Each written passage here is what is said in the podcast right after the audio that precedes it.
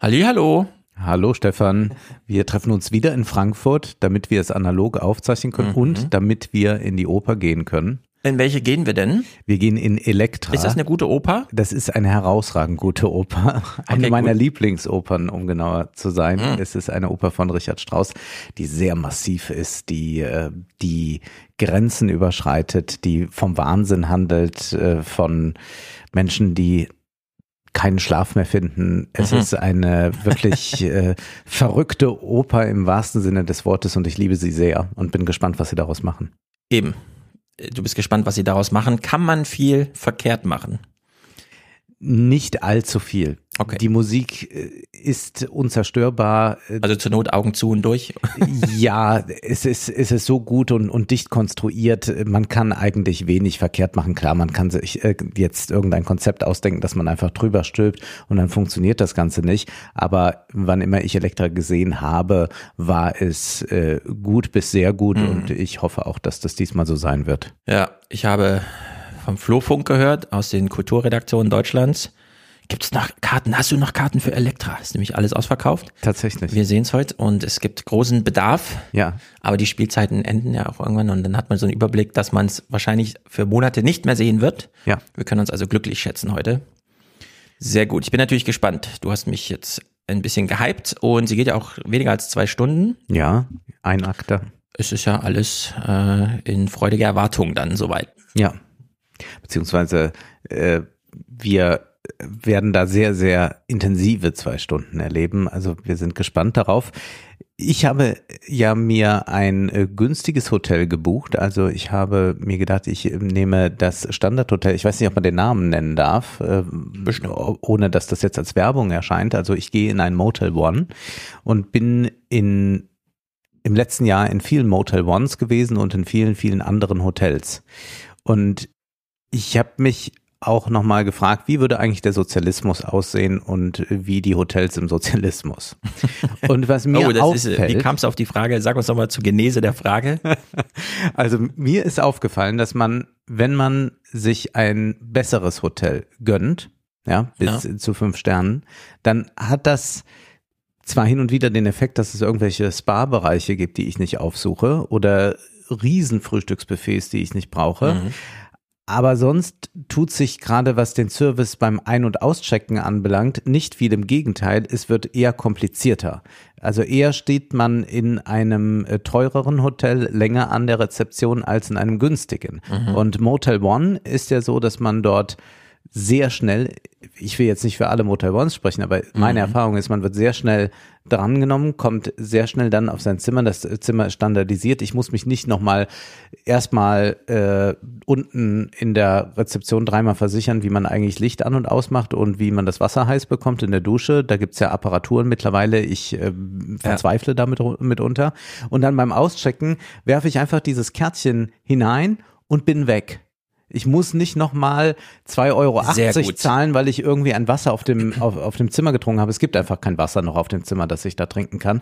Äh, man kann sich unten etwas holen. Und ich würde auch sagen, ich finde es ein bisschen albern, wenn man zum Teil in Hotels untergebracht ist. Also ich werde ja manchmal auch von äh, sehr netten Veranstaltern sehr gut untergebracht und dann sieht man so, oh, die Zimmer kosten hier eigentlich 240 Euro.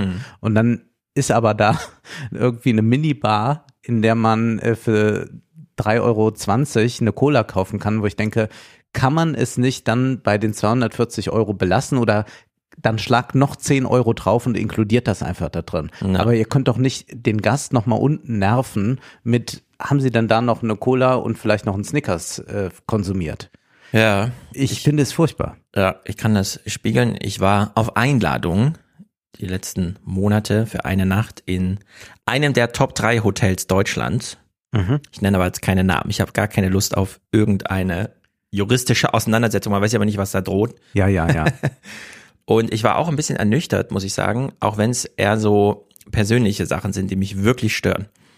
Wenn ich über den Pariser Platz schlender mit einem Koffer in der Hand für eine Nacht, ja. glaube ich nicht, dass ich aussehe, als bräuchte ich Hilfe, um drei Stufen zu bewältigen. Es stehen aber drei Leute da, die mich fragen, ob ich Hilfe brauche, wo ich schon mal denke, nee, ich will gar nicht begrüßt werden als lieber hundertjähriger Standardgast. Brauchen Sie Hilfe bei diesen drei Stufen? Nein, brauche ich nicht. So, sehr gute Rezeptionserfahrung, da will ich nichts sagen. Und dann auf dem Zimmer. Ich habe ja die Angewohnheit, wenn ich einkaufen gehe, sehr diszipliniert zu sein. Ich kaufe nämlich nichts, was meinem Körper schädigt. Allerdings lebe ich ja mit Kindern zusammen, die immer Nachtisch wollen. Nachtisch Ja. heißt eine Süßigkeit. Also gibt's zu Hause sehr viele Süßigkeiten. Mhm. So diszipliniert ich beim Einkaufen bin, so undiszipliniert bin ich zu Hause. Das heißt, du isst den Kindern alles weg? So ungefähr. Was mich auch nervt und stört. Dann komme ich in mein Hotelzimmer, alle Lichter an, ich frage mich warum, und äh, beleuchtet sind vor allem zwei große Schrankregale, keine Ahnung, so Glas, Holz und so weiter, in denen nur Süßigkeiten stehen. Tafeln Schokolade, die ich noch nie gesehen habe, Tüten Popcorn. Und ich denke mir so, nein, das brauche ich gar nicht auf meinem Zimmer. Ja. Soll ich jetzt anrufen und sagen, holen Sie es bitte ab? Ich möchte auf gar keinen Fall jetzt zehn Stunden neben einer 30 Gramm Tafel Schokolade sitzen, die die ganze Zeit angeleuchtet wird, wo dann auf so einem Zettel steht sieben. Und ich mir denke, okay, das scheint der Preis zu sein. Man ist zu cool, ein Eurozeichen dahinter zu schreiben, ist einfach sieben. Einfach sieben. Und ich frage mich dann, wie kommt es zu diesem Preis? Hat man das einfach irgendwo en masse eingekauft, auf die äh, Hotelketten äh, Häuser verteilt und sich dann überlegt, machen wir mal sieben. Klingt, irgendwie cool. schön, ja. Drei wäre zu billig. Ja. Wir haben ja geho- gehobene Gäste. Ja, genau, drei ist zu billig. Das So, man und dann liege ich im Tafel Bett. Schokolade für, für Ja. sieben, ja. Genau, kostet irgendwie sieben Euro, keine Ahnung. Und dann liege ich im Bett und kriege das Nachtlicht nicht aus. Also ich habe neben meinem Bett eine Schublade, in der sind zehn Lichtschalter. Ich kann das Ja. Bad an- und ausmachen und so weiter. Aber im Bad und im Bett ist so passiv beleuchtet unter dem Möbel Licht. Ja, hasse ich wie die Pest. Und ich habe es nicht ausgekriegt. Ich bin dann ins Bad, weil es war ja eine Glastür zum Bad, es scheint also durch. Hab dann Handtücher vor den äh, vor, vor das Waschbecken auf die Stange gehangen, um das möglichst abzudunkeln, Ja. bis ich dann auf dem Weg zurück ins Bett ein Uhr nachts gesehen habe, ah, da ist der Lichtschalter für Nachtlicht. Ja. Konnte ich dann noch ausmachen, ja, aber es hat mich äh, 20 Minuten gekostet. ja es Und da habe ich auch gedacht, ey, dafür will ich jetzt nicht in der Rezeption anrufen. Das war wieder besonders toll. Ich lege mein Handy auf dieses kleine Radio, was da steht, weil Charging ohne Kabel und so, ne? Dann greife ich nachts nach dem Handy und komme aber auf einem der Knöpfe oben auf derselben Oberfläche, wo man sein Handy hinlegt und Mhm. plötzlich höre ich nur tut, tut. Nicht so, habe ich jetzt jemanden angerufen? Also suchen, wo ist der Lichtschalter, Schublade auf, Licht an. Ah ja, ich habe tatsächlich angerufen. Ich habe jemanden angerufen aus Versehen, zwei Uhr nachts, wo ich nur zum Handy greifen wollte. Und da habe ich auch gedacht, ich reiß jetzt mal ab und äh, verstehe nicht, wieso es solche Hotelzimmer gibt, die ab 900 Euro kosten Was? äh, für Wochenendaufenthalte pro Nacht. Also es ist wirklich, es ist äh, grotesk. Ja. Da habe ich auch gedacht, nee, irgendwo ist eine Grenze. Und das meine ich jetzt nicht so, irgendwo ist eine Grenze, sondern irgendwo ist eine Grenze. Hotelzimmer ab 150 Euro verbessern sich nicht mehr. Meiner Erfahrung nach. Es kommt dann auf andere Sachen an, für die das Hotel erstmal so nichts kann. Lage und so weiter. Aber äh, es macht irgendwie keinen Sinn. Es macht Sinn für, sagen wir mal, Menschen ab 80 Jahre.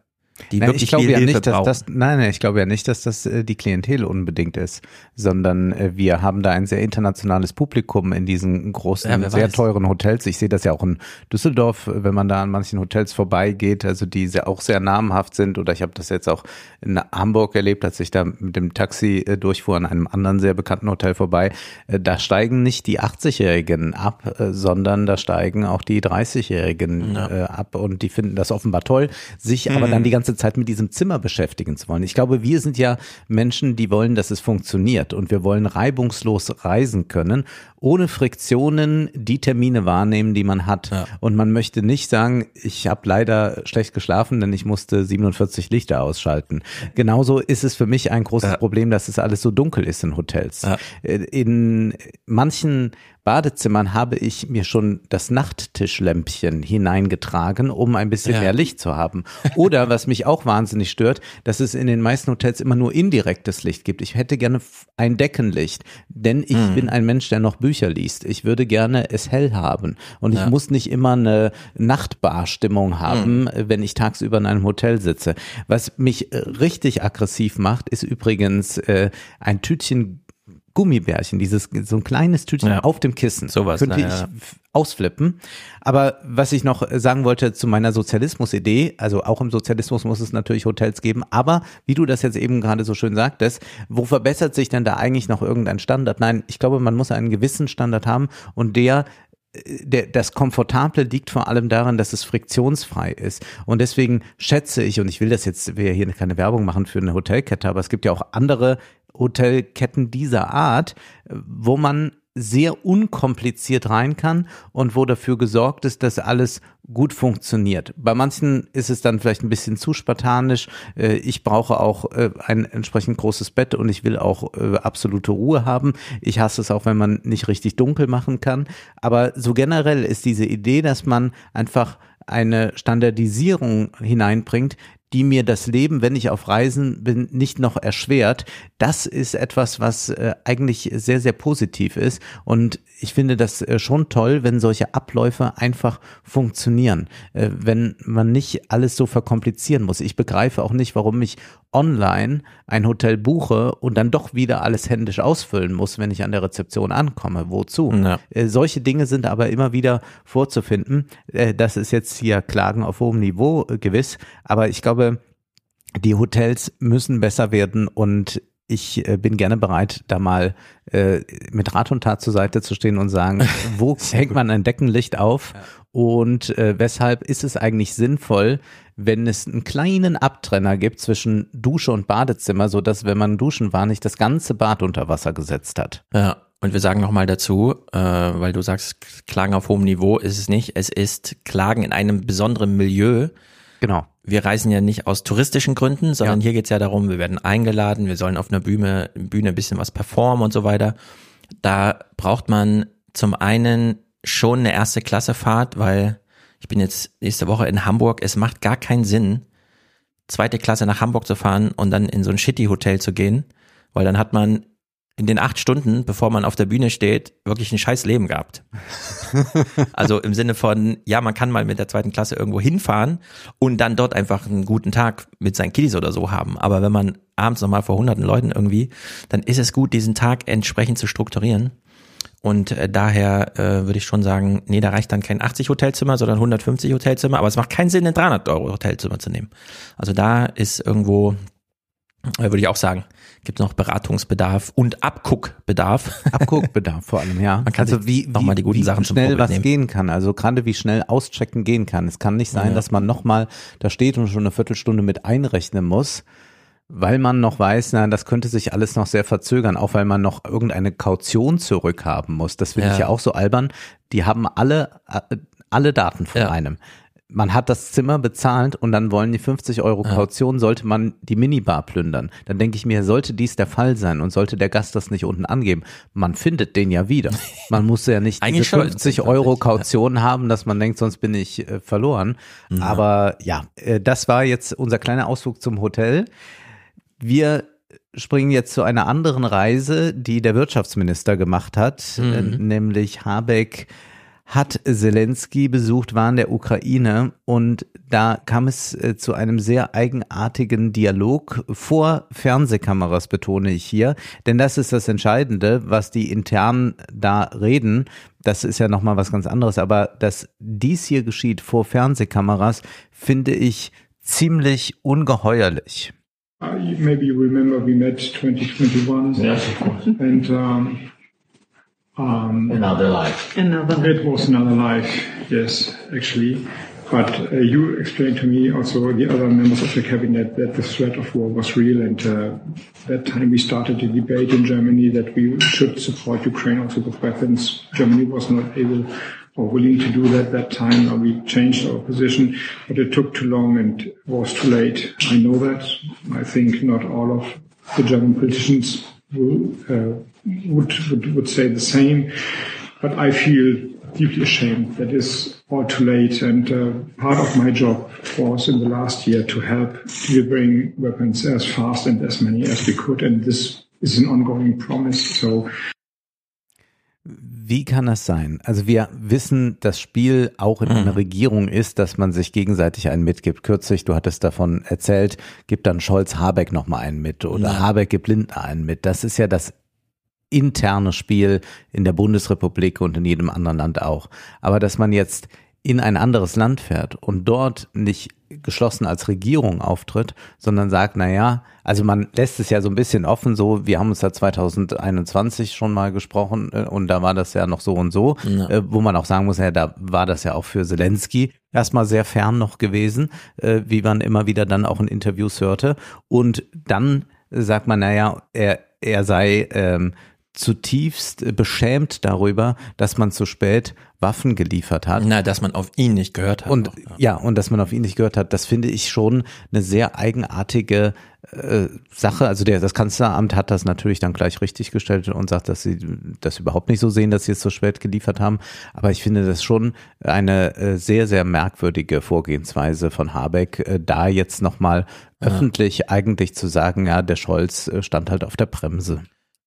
Und Annalena Baerbock doch damals auch, oder? Wenn ich mich recht erinnere. Naja, das wissen wir ja bei Heusgen, dass, dass noch äh, drei Tage vorher eigentlich ähm, Annalena Baerbock gesagt hat, nee, mhm. äh, wir, ja. wir sehen dann nicht uns in der Verantwortung. Und dann begann der Krieg und dann äh, hat man da plötzlich die Position geändert. Und wir wissen doch jetzt durch all diese Debatten um Panzerlieferungen und so, inwieweit äh, diese äh, ganzen Lieferungen abgestimmt sind mit den NATO-Partnern, vor allem mit Washington. Und dass hier nochmal so getan wird, als sei jetzt das Problem gewesen, dass Deutschland nicht schnell genug wollte. Mhm. Äh, diese Mehr äh, hat sich doch jetzt wirklich in Luft aufgelöst. Die hört man ja auch immer seltener, jetzt ja. selbst von den einschlägigen also, Journalisten.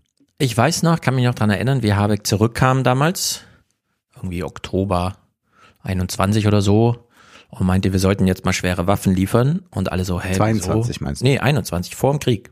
Vor dem Krieg. Habeck war vor dem Krieg in der Ukraine und hat äh, damals kam zurück und forderte plötzlich so schwere Waffen. Und alle so, hä, wieso? Und so, naja, weil die Russen ziehen doch da auf. Naja, die blöffen ja nur und so. Und das haben wir ja auch bei Häuschen genannt, wie man so bis die Tage vorher und wir alle nicht dachten, dass es wirklich passiert.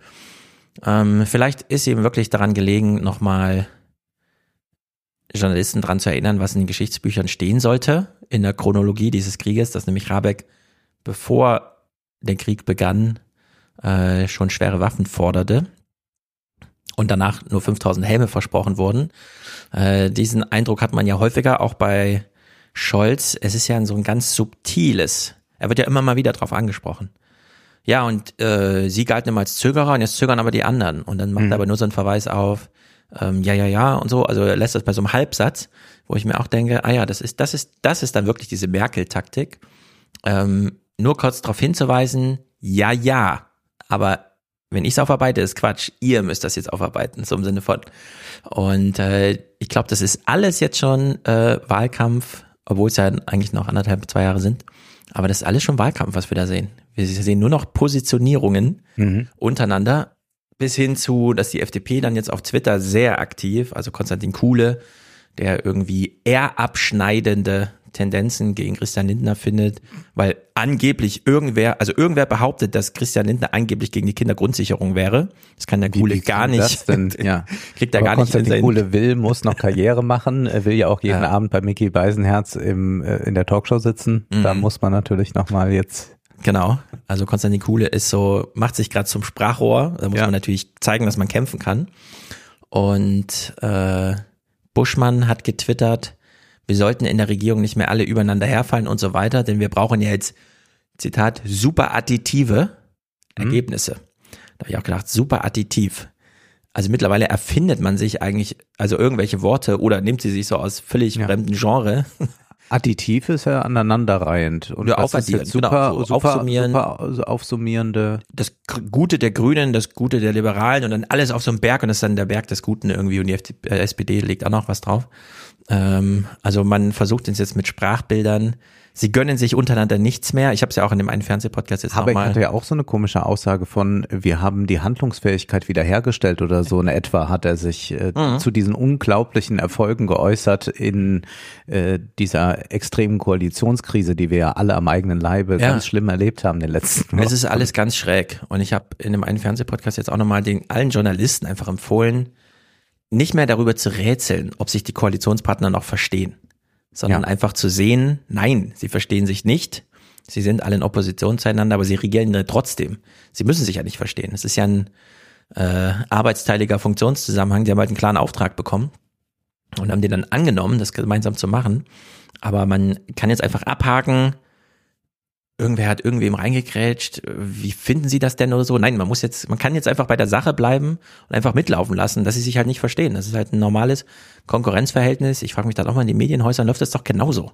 Kämpft ja. doch auch Wirtschaftsredaktion gegen, was weiß ich, Politikredaktion um irgendwelche Plätze und Blattlinien und so weiter und jeder will seinen Punkt irgendwie machen. Warum vermuten die oder wollen die immer, dass das in der Regierung anders läuft? Nein, alle kämpfen gegen alle und sollen sie mal bei der Sache bleiben jetzt. Ja, ein äh, noch merkwürdigerer Auftritt ist sicherlich der von Campino. Und zwar gab es eine Dokumentation, die ich mir nicht angesehen habe. Ich habe nur den Trailer zufällig bei YouTube entdeckt. Es gab vor einigen Wochen eine Dokumentation zum Thema, sollen wir die Wehrpflicht oder die Dienstpflicht einführen, wieder mhm. einführen. Und dort kamen äh, mehrere Prominente zu Wort, unter anderem auch Campino, unser großes Idol für alle, ja. die immer subversiv waren und äh, dann doch sich nachher den Frack angezogen haben, um ja. mit Giffey zum Empfang zu gehen. Ähm, naja, also ich muss natürlich, äh, ich habe ja äh, in Harald Schmidt Interviews gelernt, dass man ähm, immer, um justiziabel auf der auf dem richtigen Weg äh, mhm. zu sein, muss man immer so loben ja. einfach übertrieben äh, loben. Mhm. Also, also unser Punk-Rockstar, unser, ja, unser äh, Lieblingspunker. Un, unser Lieblingspunker. Der beste Punker der Welt. Der beste Punker der Welt. Campino äußert sich jetzt hier in diesem sehr kurzen Clip zur Dienstpflicht, Wehrpflicht. Alleine die Tatsache, dass man für ein Jahr seines Lebens nicht selber entscheidet, wo es jetzt lang zu gehen hat, sondern dass jemand anders sagt, Freundchen, du tanzt ja nächsten Montag an und so. Das kann nicht schaden. Wir haben es hier mit einem Mann zu tun, der mhm. mit seiner grandiosen Musik, die wir alle äh, abgöttisch lieben, extrem reich geworden ist und der natürlich nie gesagt bekommt, montags, Freundchen, tanzt du an. Ja. Wir haben es zugleich aber mit nur Menschen, fast nur Menschen in Deutschland zu tun, die 10 bis 12, 13 Jahre auf einer Schule waren und montags antanzen mussten, mhm. weil die Schule das so vorsieht die danach vielleicht eine Ausbildung machen, wo sie montags antanzen müssen oder sie studieren, da können sie vielleicht auch mal montags ausschlafen, um danach 40 bis 45 Jahre als Angestellte zu arbeiten, wo ein Chef ihnen sagt, und Montagsfreundchen, tanzt du an. Ja. Und jetzt sagt Campino, das würde eigentlich auch mal den Leuten gut tun, wenn sie mal so ein Jahr gesagt bekämen, ja, ja äh, montags musst du antanzen. Yes, wir müssen es als das benennen, was es ist, und zwar überall, wo wir es sehen. Zum einen, das ist pure Menschenverachtung und beruht eben auf einem völlig verqueren Menschenbild, das ähm, äh, also wirklich komplett quer zur Realität liegt. Und damit haben wir auch einen Brückenschlag zum Salon. Denn du hast ein Buch gelesen von äh, das Ach so, auch, ach so, okay, aber also, dann mach ich will noch mal auf der ja. ich will noch bei Campino und ich nenne mal grob Altersgenossen. Ijoma Mangold ist Jahrgang 71. Ja. Nach meiner rein mathematisch gefassten Definition von Boomer fällt er noch in die Boomer-Generation, mhm. so wie Campino auch. Und wir lesen im Salon ein Buch von einem Mann, das nach Lektüre mir das Fürchten gelehrt hat. Mhm. Und zwar vor der Person, die uns allen und mir am gefährlichsten werden kann, ich selbst, beispielsweise in zehn Jahren. Es ist wieder einmal die Bestätigung, man muss wirklich aufpassen, wie ja. man altert. Ja. Es könnte sein, dass man so mit, oh Mann, morgen bin ich 50, plötzlich in so eine Sinnkrise fällt und die ganze Welt einfach mitreißen möchte, nur nach Hanebüchen den Stuss schreibt, sein Menschenbild wie Campinos komplett auf links krempelt oder rechts in dem Falle und einfach verirrt, aber mit extremer publizistischer Lautstärke durch die Welt stolpert, als käme es nicht darauf an, dass wir morgen auch noch ein gutes Leben haben wollen. Ja. Also es ist wirklich brutal gefährlich. Stefan, du nimmst eine meiner Schlusspointen für den Salon schon vorweg, okay. aber ich will das hier schon machen. Ja. Äh, sollte es mal so arg mit mir werden, wir machen ja hier noch einige Jahre zusammen. Ach, ja, äh, okay. Das kann ja passieren. Ich weiß nicht, wie es passiert, aber es kann offenbar wir passieren. Wir können uns einfach nicht sicher sein. Du musst dich dann ja. einfangen. Du musst dann sagen, Wolfgang, so geht's nicht weiter. Äh, also davor möchte ich wirklich beschützt werden sagt uns Bescheid, wenn wir den Podcast einstellen sollen. Wenn ihr hier Sachen hört, die nicht mehr vertretbar sind. Man verliert offenbar als Mann ab gewissem Alter jegliche Maßstäbe. Es ist wirklich brutal. Also Deswegen. Wir können festhalten, so ein Buch haben wir noch nie gelesen Nein, im ist Salon. ganz, und ganz schlimm. deswegen lohnt es sich. Wir hier stapeln sich wirklich die Notizen. Ja. Du hast acht Seiten, ich habe fünf Seiten, äh, alles vollgeschrieben. Äh, das Buch gibt äh, sehr viel her, aber äh, vielleicht nicht so, wie der Autor sich das wünscht. Aber wir werden sehen. Das ist auf jeden Fall das, worüber wir sprechen wollen. Du hast aber auch noch einen Lichtblick, glaube ich, mitgebracht. Absolut. Äh, eine eine äh, junge Stimme, die noch ähm, bei fähig Sinnen ist. ist. Ja. Also, wir sehen es ja auf Twitter, es gibt einzelne Aktionen oder sagen wir mal so, sehr viele Menschen wollen gerade die Welt retten. Sie glauben, lass den Leo 2 frei und die Welt wird besser und so. Also sehr viel Aktivismus auf dieser. Dann haben wir natürlich sehr viel Klimaaktivismus, also Menschen kleben sich fest, werfen mit Gemüse und feiern sich dafür, alles berechtigt, alles gut, haben wir auch diskutiert. Und dann gibt es so eine kleine Bubble an sehr engagierten jungen Frauen. Zum Beispiel Helena Steinhaus, sanktionsfrei, also die so einen Verein hat, wo man hinspenden kann. Die kümmert sich dann um die härtesten Härtefälle, die der Staat einfach gar nicht mehr durchlässt. Und dann werden einfach mal ein paar Hartz IV Leistungen aus privater Tasche gezahlt, Ja. wo der Staat ausfällt. Ungleichheit Info, äh, ein Dissertationsprojekt von Martina Linatas. Und wir kennen sie wahrscheinlich, Kansin Köktürk. Sie stand auf der Bühne bei den Grünen, als der Koalitionsvertrag frei reif zur Unterschrift da lag und meinte, das kann doch nicht euer Ernst sein. so. Und äh, sie arbeitet als Sozialarbeiterin, hat jetzt ein Buch geschrieben, Unsozialstaat Deutschland, warum wir radikal humanistisch werden müssen. Und ich möchte als Kontrapunkt zu Mangold. Ich werde viel aus dem Buch gleich lesen, statt es klassisch zu besprechen. Hier schon mal eine eigentlich irgendwie kitschige Stelle vorlesen, die aber doch im Kontext eines Buches, deswegen auch nochmal Lob eines, also der Form Buch, vielleicht reicht nicht immer ein Tweet aus, vielleicht muss man doch mal ein Buch schreiben. Aber als Kontrapunkt zu Mangold, und da könnt ihr jetzt schon mal erahnen, wie schlimm Mangold ist, schreibt äh, Kök- Köktürk. Liebe verbindet uns und damit meine ich nicht nur die Liebe zwischen Paaren oder innerhalb Beziehungen. Ich meine die Liebe, jemandem etwas Gutes zu tun, zu helfen, sich solidarisch zu verhalten, weil wir eben dieselben Bedürfnisse teilen.